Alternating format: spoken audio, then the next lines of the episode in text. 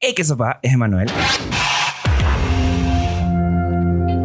Y bienvenidos a un nuevo episodio de Toque de Queda, el podcast donde te vas a poder enterar de las mejores y más recientes películas y series en Netflix, Movie, HBO y otras plataformas de internet donde hayan películas para ver durante la cuarentena o el toque de queda. El día de hoy empezamos el show hablando de esta nueva segunda temporada y cómo vamos a cambiar un poco la estructura del show para reflejar un poco más la convivencia entre personas y crear también discusiones de valor sobre temas de cine o televisión. En este sentido, vamos a estar entrevistando a Johadi Ramírez y Renata Piñaluna, cineastas panameñas, las cuales tienen un proyecto muy interesante de un documental a distancia. Así que creo que es momento de darle play a este episodio.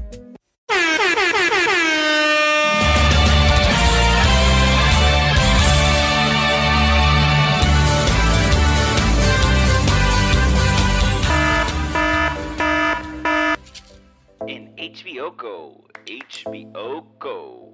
Bueno, y la primera serie que vamos a estar hablando el día de hoy se llama Run y está en HBO Go. Esta serie acaba de acabar hace un par de semanas y su primera temporada consta de 7 episodios de una duración aproximada de 20 a 24 minutos. Run se trata de una mujer cuya vida aburrida se pone de patas arriba cuando recibe un mensaje de texto de su novio de la universidad invitándolo a dejar todo y conocerlo en Nueva York para cumplir el pacto que hicieron hace 17 años. Esta es una de esas series que en todo segundo está pasando algo y no te deja y no te permite dejarla atrás. Te la recomiendo muchísimo. La pueden ver ya en HBO Go.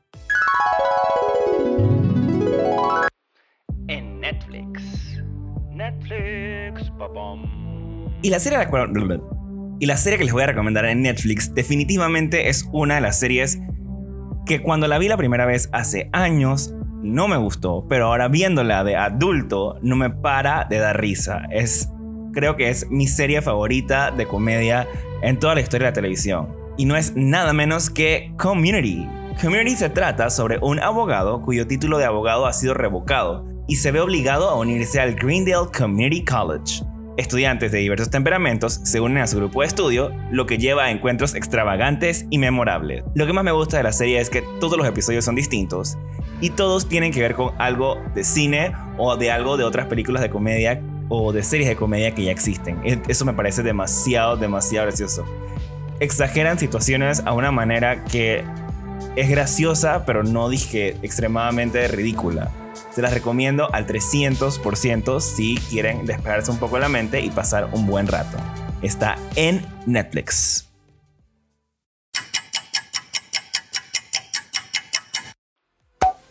En Movie. Movie. Bueno, para los que no sabían, Movie es una plataforma que funciona con un catálogo dinámico. Es decir, que hay un cierto número de películas y cada una dura 30 días en la plataforma.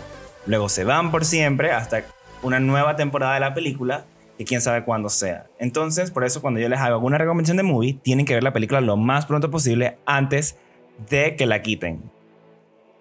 Ahora, la película que les voy a decir a continuación sí se encuentra en el catálogo permanente de Movie. No entiendo cómo funciona el catálogo permanente de Movie. La película la tienen que buscar en Search. Y se trata nada más y nada menos que de Azul, la primera película de la trilogía de tres colores de Kielowski. Se encuentra totalmente disponible en Movie. Realmente, esta película tiene una dirección cinematográfica increíble.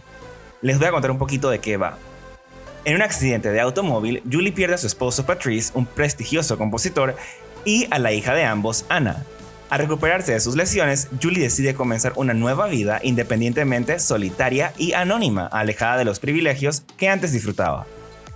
Realmente yo estoy hipnotizado con lo lindo visualmente que es esta película y también con las mismas acciones de la historia.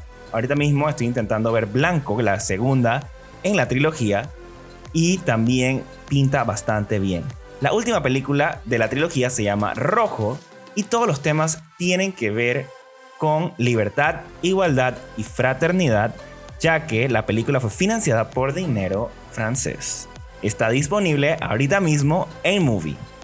Esta también es una de las películas que les estoy recomendando en el Instagram de Toque de Queda, Toque de Queda Podcast, donde les voy a estar dando más recomendaciones esporádicas que no necesariamente hablamos de ellas dentro del podcast. Bueno, y el día de hoy estamos con Renata Piña Luna y Yohadi Ramírez, unas cineastas panameñas. Hola, ¿cómo están Renata y Yohadi? Hola, hola, hola. A ver, Renata, Yohadi, preséntense. ¿Quiénes son ustedes y por qué están aquí el día de hoy? Bueno, el día de hoy estamos aquí con Emanuel. Eh, pues yo soy Renato Piñaluna. Eh, soy mexicana y pues, pues por ahora vivo en Panamá. estudio cine, hago arte y edito videos. Muy bien, y Yohadi, a ver, ¿usted quién es, señora Yohadi? Hola a todos, muchísimas gracias, Emanuel Martínez Corno, por invitarme a tu podcast. Eh, bueno, sí, mi nombre es Yohadi, Em, hago producción audiovisual, dirijo algunas cosas, em, he trabajado también en películas, ahí un poquito sumándole experiencia y aprendiendo del medio audiovisual que tanto me gusta, especialmente la parte cinematográfica y vamos a compartir un poquito de eso con ustedes, los que nos escuchen en este podcast.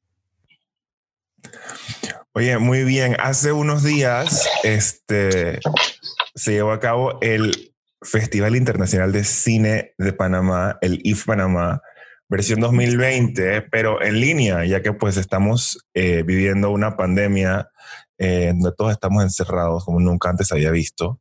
Entonces, ¿ustedes qué opinaron de este evento? ¿Qué opinaron de, no sé, el precio, de la selección oficial reducida esta que hicieron? Este, cuéntame un poquito qué, qué opinan de eso, no sé, yo, Javi.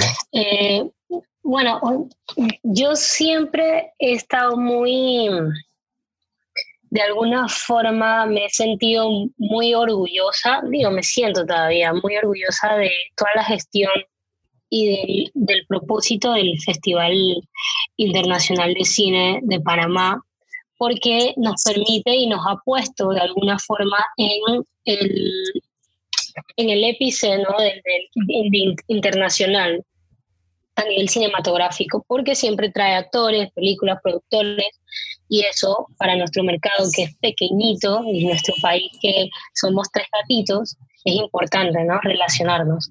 Es obvio que el hecho de, de que ahora tuvo que ajustarse a un modo virtual debido a las circunstancias del COVID, es lo que lo hace un poco diferente y se extraña, obviamente, muchísimo todas las experiencias que uno pudo tener en años anteriores, los que pude participar.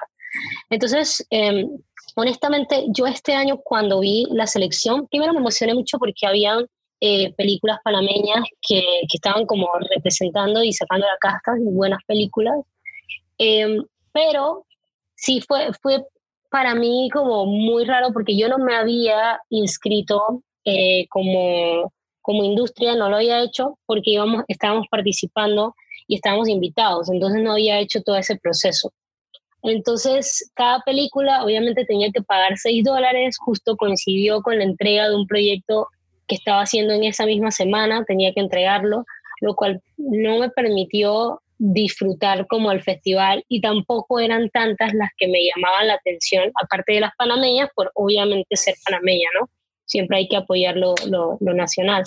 Entonces no, no habían como tantas que me llamaran la atención y no sentí tanta afinidad con el IF virtual como con el IF presencial y el evento. Más allá de alfombra roja, fiestas, que eso es irrelevante, sí los eventos que se hacen para conectarnos no los hubo porque obviamente asistía a los, a los paneles que hubo, pero no se podía como tener ese contacto, que es a lo que uno también aspira, ¿no? A la parte del networking.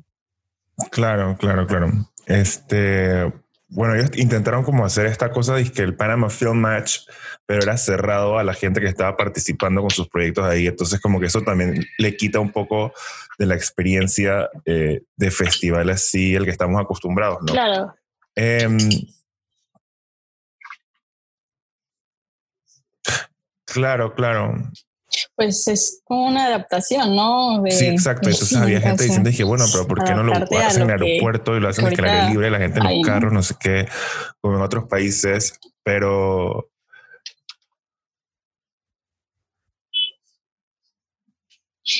Exacto.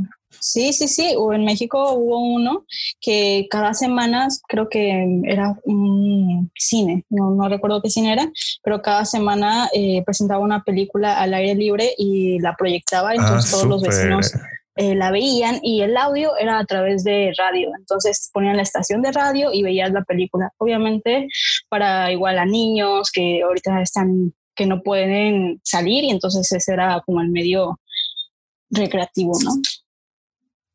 Claro, también eh, yo estaba viendo un, video que ellos subieron el día de ayer, eh, o antes de ayer, donde sale Pituca, la directora del IF, em, diciendo que por primera vez, pues el IF había estado en el interior porque había habido gente de todas las provincias viendo que sea una película, eh, mm, me imagino en este caso las panameñas, ¿no? Entonces como que eso, eso no hubiera podido ser si el IF hubiera sido presencial, porque usualmente la gente no viene hasta Panamá para ver una de esas películas mm. y demás, ¿no? Entonces yo creo que eso, bueno, es una particularidad que tiene esta versión a las otras. Em, no sé, Renata, ¿tú qué opinas del, del precio de las películas? 6.50 más cargo por servicio en esta plataforma eh, que estaba bastante buena, la verdad. Bueno, eh, pero yo y que aparte no las podías ver, no las podías ver nada más que justamente tenías cuatro horas para ver la película y si no se te perdía. Bueno, yo sí me había inscrito al Festival de Panamá y cuando llegó esto, este nivel de adaptación de cine en casa, pues dije, ah, bueno, voy a verla. Justamente esa igual esa semana eh, me tocó hacer unos proyectos, editar unas cosas y no me daba tiempo y era como que, bueno, eh, a las 5 va a haber una película, entonces era como, bueno, me tengo que apurar para que a las 5 vea la película y eso era un poco complicado. Eh, claro, claro. Y yo que los tiempos a veces me, se me complica un poco, entonces era como poner una alarma, ¿no?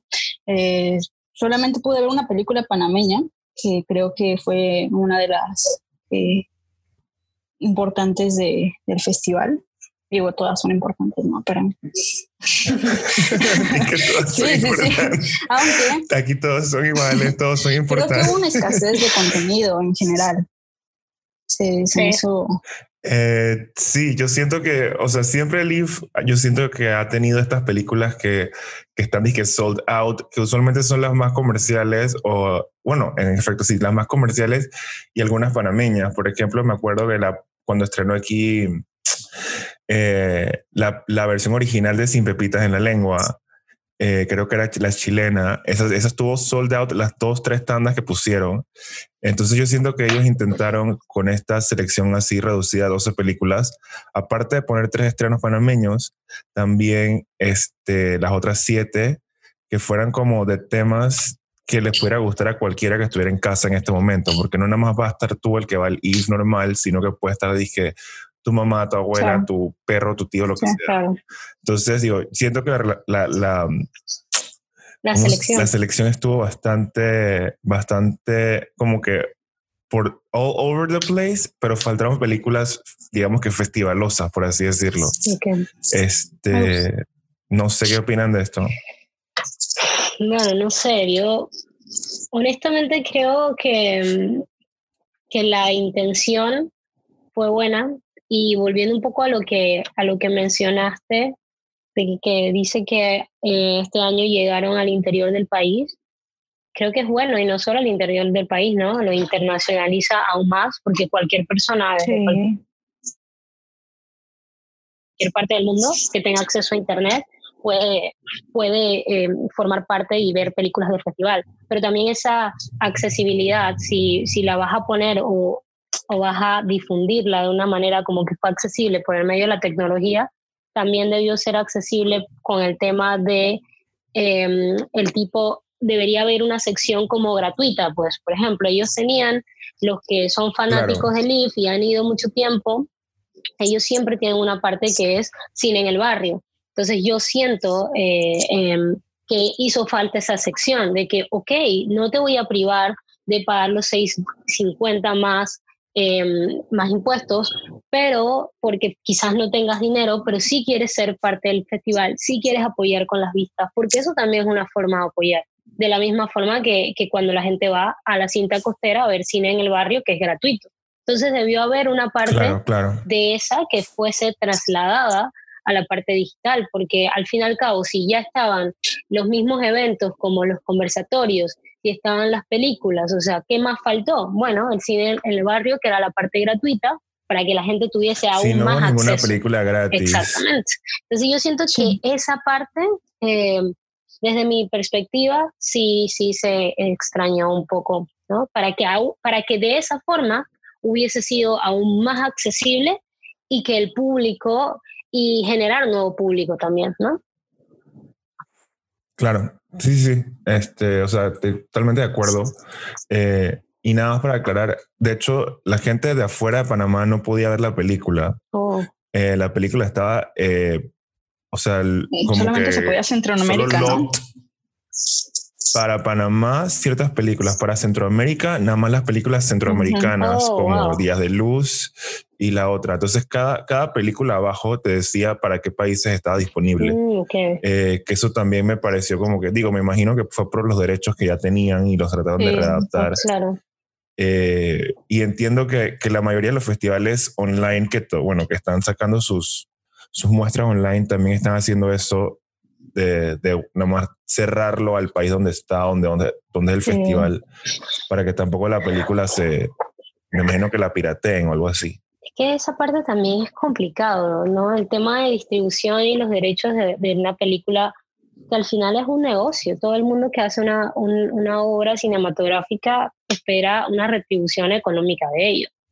Por más de que evaluemos que el arte, hagamos arte y que queremos hacer arte, tenemos de igual forma que comer. Y obviamente una vez la produces, la distribución es lo que te puede generar un poquito de dinero o un poquito de exclusividad para poder venderla a otro tipo de plataformas. es entendible por parte de los, de los creadores de, ese contenido, ¿no? Claro. Este, bueno, ustedes también están trabajando en un proyecto ahorita eh, de documental. ¿Por qué no nos cuentan un poquito más de eso, ya que tiene una, una forma de, hacerlo un poco peculiar y diferente. Piensa tú, Renata, no me Bueno, pues este documental colectivo empezó desde los principios de, que empezó todo esto, de la cuarentena. Em, fue una idea de Yojavi que me dijo como que hagamos un documental que exprese todo lo que una bitácora, ¿no? De, la gente que ahorita está en casa, qué está haciendo en casa, y de ahí se fue transformando, o sea, se ha venido transformando que, de una manera que no, no, no lo esperábamos, la verdad. Sí, en efecto. O sea, yo a través de una página cultural que tengo, siempre me ha llamado muchísimo la atención la cobertura de eventos y de apoyar movimientos que, que resalten el valor cultural tanto de Panamá como, como de países latinoamericanos y centroamericanos. Me parece que es importante, ¿no? A través de, de la cultura es que podemos de cierta forma crear nuevos eh, paradigmas, romper barreras y todo lo que se supone que, que debemos hacer para, para, para poder adquirir a, un universo mejor, un mundo mejor y, todas las cosas que, que, los tontos de alguna forma soñamos. Y este documental tenía muchas ganas de hacer como Panamá a través de la cultura antes de que empezara la cuarentena. Ya tenía ganas de hacer algo sobre eso. Al llegar la cuarentena fue para mí como un poco choqueante porque me quedé como que, wow, ahora como que, ¿qué está pasando? A mí me pegó un poco fuerte el principio de la cuarentena, para ser honesta.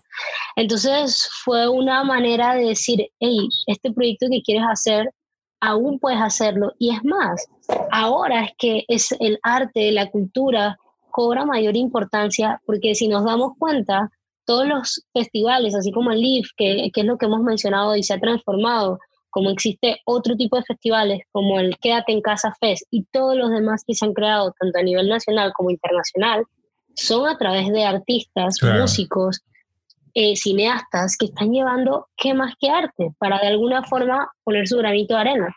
Entonces esa fue como que la idea un poco que, que le comenté a Renata y era como, y es la idea inicial que nos movió para hacer el, proyecto, pero luego de eso eh, se ha ido transformando, ¿sabes? Y ha sido genial eso. Ok, entonces, pero vamos a ver algo. Vamos a deconstruir toda esta cosa. Primero, documental colectivo. Esto, explícanos un poquito más de cómo funcionó, cómo, cómo ustedes eh, agarraron todos los diferentes archivos eh, y cómo funciona un documental colectivo.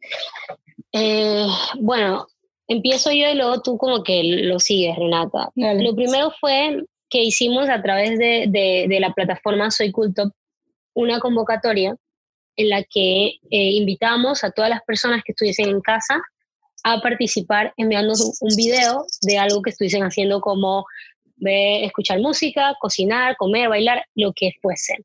Esa fue como la primera etapa. La segunda etapa sí fue privada porque fue directamente invitando a artistas que ya eran de alguna forma parte y que apoyaban el movimiento de Soy Culto y toda la plataforma.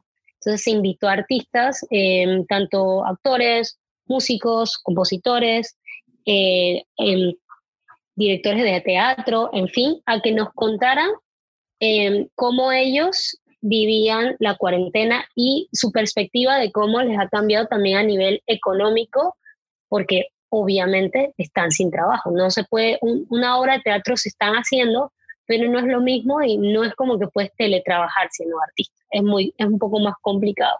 Claro, es súper difícil. Muchos de ellos requieren un público. Entonces esa fue como la primera fase y bueno, y dejo a Renata que hable un poquito más de la incorporación de los videos porque ella es la editora principal del documental. Entonces, espera, primero, antes de que Renata continúe, entonces, o sea, tú eres la directora y Renata es la editora, o las dos son directoras, o cómo es la cosa. Estamos haciendo una codirección porque em, el, documental parte entre los artistas de Panamá y hay muchos artistas de México. Entonces, ahí ha habido como una fusión entre las dos y lo dirigimos. O sea, yo lo produje o lo estoy produciendo más bien y he hecho como que toda la campaña y la iniciativa pero la dirección es colectiva, pones entre las dos. Y vamos a agregar a otra chica que, que es panameña, pero está viviendo en Barcelona. Eh, por ahí les digo el nombre, todavía no está reconfirmado al 100% y estamos también trabajando con ella ciertas cosas para la parte de la de, de dirección que se sume y la dirección de fotografía con piezas de arte especiales que queremos crear para el proyecto.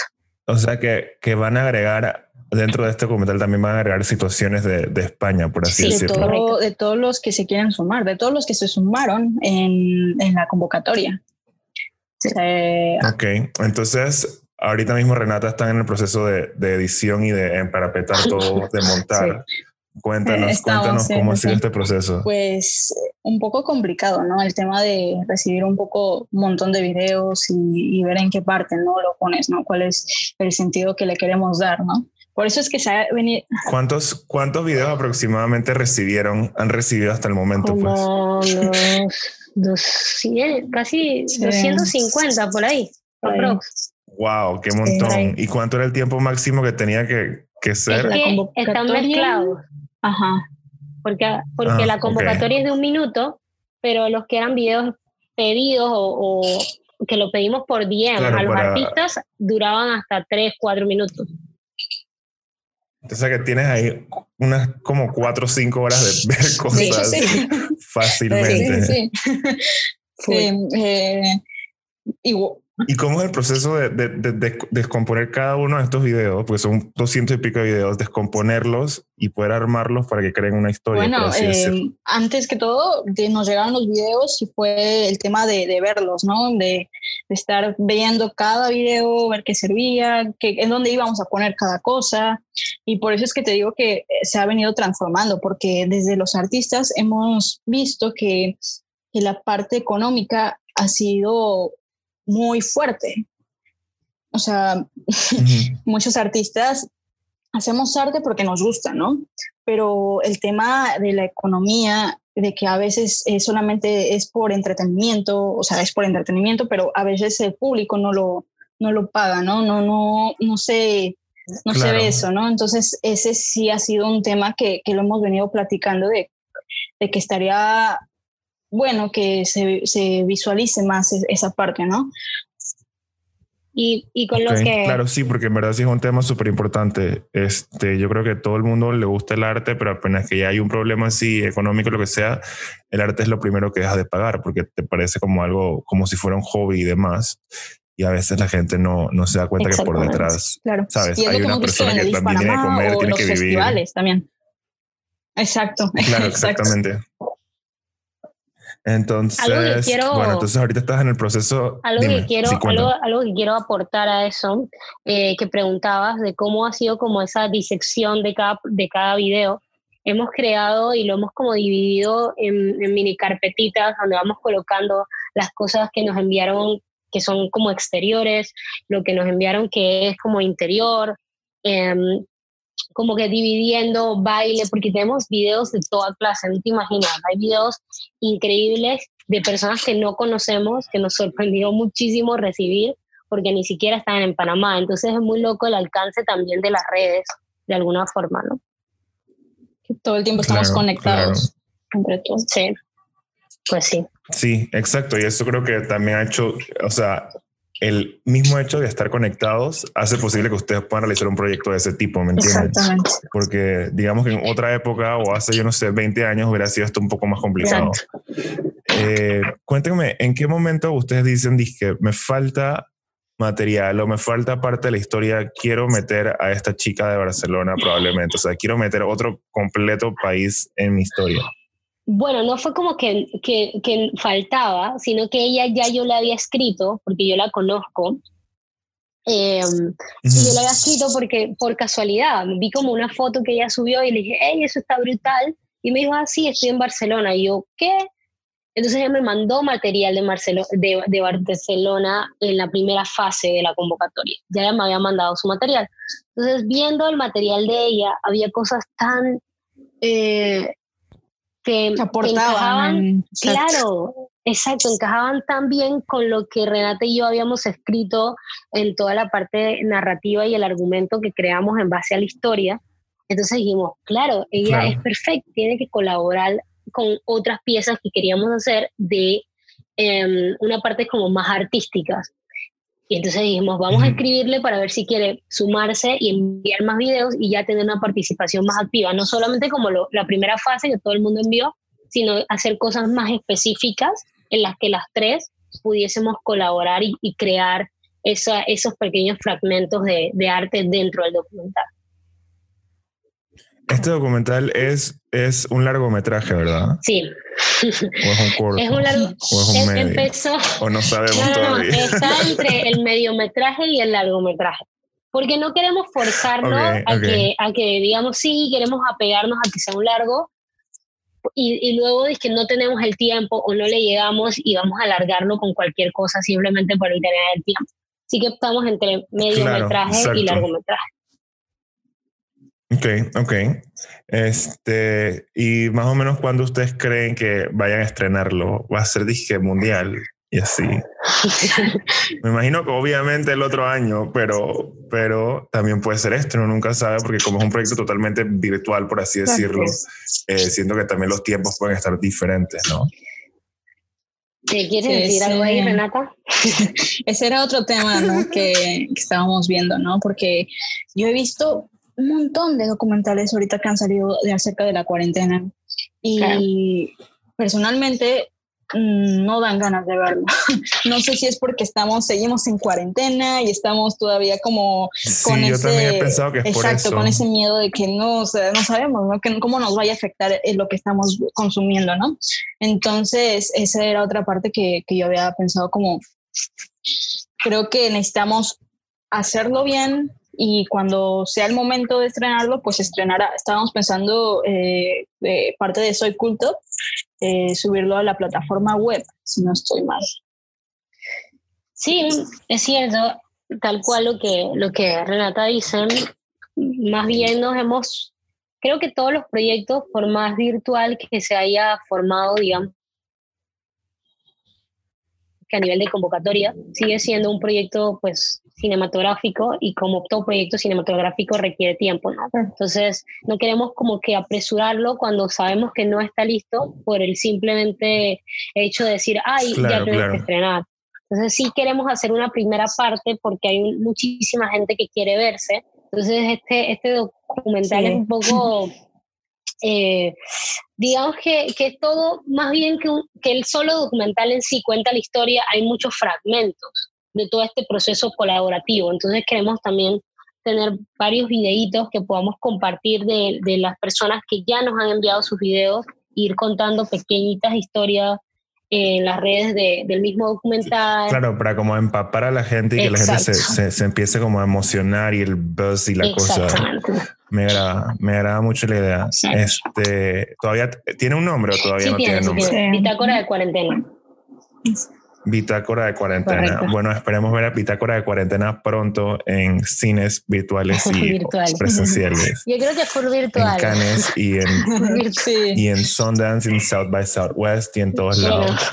Este, bueno, y hablando de estos festivales, en verdad es que ustedes han visto otro tipo de festivales online eh, ahorita mismo para que les puedan recomendar algunas películas o, o páginas donde la gente pueda ver cosas, o sea, un cine bueno, no necesariamente un cine comercial o películas de Netflix? Bueno, mi, mi recomendación siempre es la plataforma Movie. La, o sea, las personas que están ya aburridos un poco del contenido de Netflix, pues cámbiense de plataforma aunque sea por un mes, el primer mes es gratis, así que no pueden cancelar y no les van a cobrar y disfrutan un mes de películas, digamos que gratis.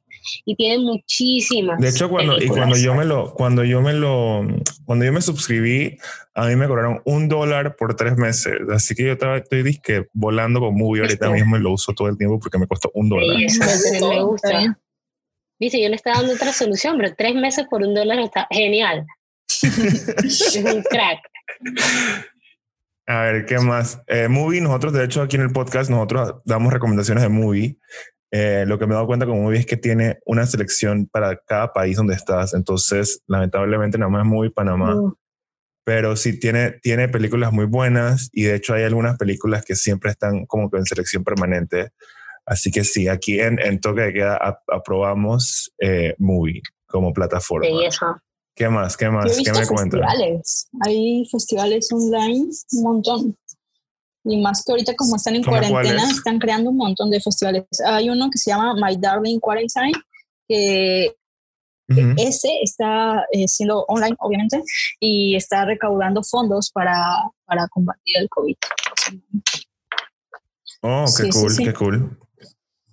Yo ahorita, bueno, yo estoy viendo el We Are One, que está en YouTube, que fue todos los festivales grandes como Tribeca, el Jerusalem Film Festival, el BFI de Londres, el de Mumbai, el de Venice, eh, ¿qué más? Cannes, son, sí, Sundance, ¿Qué más? San Sebastián. Sí. No me acuerdo más. Hay demasiados festivales que el TIFF y así están poniendo sus selecciones oficiales en YouTube y es gratis. Solo que obviamente todos estrenan en una hora y es gratis. Las películas se quedan, creo que por un día. Y no nada más eso, sino que también hay este, eh, estrenos mundiales y conversatorios, eh, ya sea que hayan puesto en algún festival del año pasado o este o que sean disque en Zoom, ¿me entiendes? Eh, con puros directores famosos, actores famosos. Creo que ayer hubo uno con Jackie Chan eh, y hay otro con otra gente que en verdad yo no conozco muy bien, pero algún día me voy a enterar. Dije, ¿quiénes son? Este, y yo me vi algunas películas ayer, en verdad, y es que, o sea, estaba bastante impresionado. Había algunas cosas que yo decía y dije, man, en verdad esto quedó como selección oficial, no entendí pero este, como que también lo hace sentir bien a uno, dije, porque en verdad a veces uno hace cosas así como medio 3,5. Y, y no sé, o sea, había otras cosas que yo dije, man, wow, o sea, había unos cortos de animación súper pasados de Canes, este, y siento que también está cool porque puedo ver material de diferentes partes del mundo, dije, en una sola sentada. Yo creo que ese, ese tema de, de, eso como resume un poco lo que hemos hablado hoy, del tema de lo accesible y, que de alguna forma esta pandemia, lo positivo es que nos ha permitido tener acceso bueno, si tienes internet, obviamente, porque el internet no es algo que todo el mundo puede tener acceso a. Pero los que vivimos en la parte de la ciudad, casi todo el mundo tiene acceso a internet y eso te permite estar en contacto o percibir de distintas partes del mundo desde tu habitación, desde tu sillón, desde donde estés. Como que la excusa de que no he visto una película, bueno, ya eso es otra cosa porque no quieres, pero de que hay tanto gratuitas como pagas o distintas plataformas, las hay. Es muchísimo contenido gratis. Claro, totalmente, totalmente de acuerdo. Yo, he visto un montón de eh, masterclass, hay un montón en, online. Gratis. ¿En qué dónde? hubo un festival apenas hace unos días de documental Barcelona. Barcelona, correcto y ahí estaban las masterclass gratis y las películas tenías que pagar como 3 dólares por euros. ¿Dónde ustedes, dónde ustedes saben estas cosas? ¿De dónde se enteran estas cosas? Yo me acabo de enterar que pasó esto en el mundo. Estamos, estamos leyendo todo el día qué está pasando en el cine internacional. Yo me vi, me, me vi como dos conversatorios y uno de ellos, la temática era muy parecida a lo que se habló en el conversación, conversatorio perdón, de Lee, la única diferencia o la mayor diferencia es que era gratis, ¿no? De, Que íbamos a hacer post cuarentena. Y era gratuito y era con los creadores tanto del Festival de Barcelona como eh, otros invitados que han sido jurados y todo lo demás. Fue muy interesante porque es bueno saber tanto la perspectiva local como la perspectiva internacional, porque en Barcelona ya se han dado las primeras grabaciones post-COVID. Entonces es como que... Ok, ok. No que más sufrieron, tal cual de los sets. Digo, nosotros nos toca, nos toca pronto también en el, cuando ya abre el bloque 3 por fin, que abre el sector audiovisual. Este, bueno. pero también será diferente. Yo, yo vi ahí como que. Hay gente que, va, que está grabando, ¿eh? No te creas.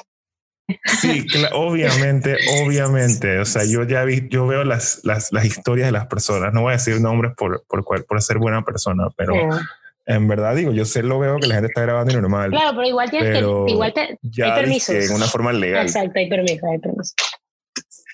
Exacto, exacto. O sea, como que ya se retoma toda nuestra vida. Yo me acuerdo que yo vi en el, en el, en un cosa de, de estos que, unos conversatorios de estos de Leaf, eh, que alguien preguntó si la gente iba a empezar a usar mascarillas, y que los actores cuando actuaban y que iba a haber una época del cine todo el mundo con mascarillas.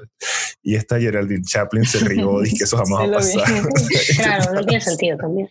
Creo que hay preguntas, hay no hay preguntas tontas, como dicen, pero sí hay preguntas desfasadas, porque obviamente que, que, que la seguridad no está solamente en que el actor use la mascarilla, están los que están a su alrededor si normalmente... Claro, claro, todo el Exacto. Todo el crew sí usa mascarilla. Y los guantes Y los guantes.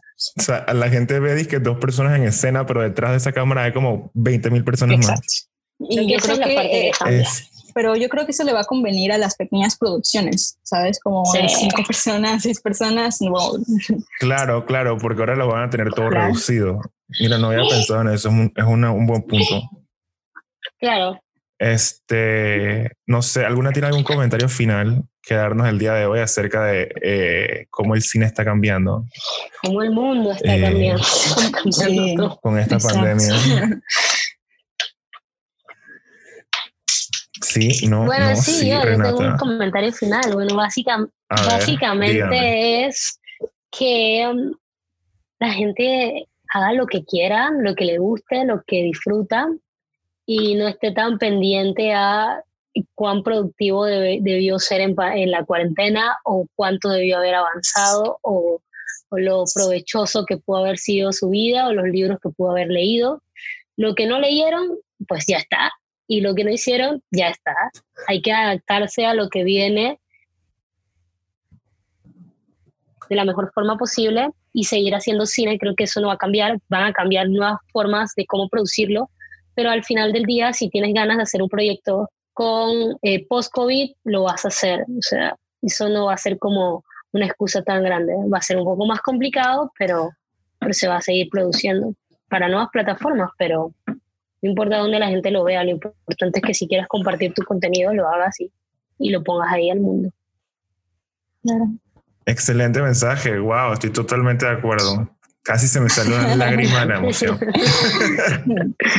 Pero no, en verdad sí estoy full de acuerdo con lo que acabas de decir y me parece que es súper acertado. Hay gente como que piensa es que si no estoy haciendo nada durante la cuarentena, entonces ya dije Es como, ya no sirvo para nada, pero en verdad no tiene nada que ver una cosa con la otra. y es como digo, ¿no? Todos estamos en el mismo mar, pero en diferente bote.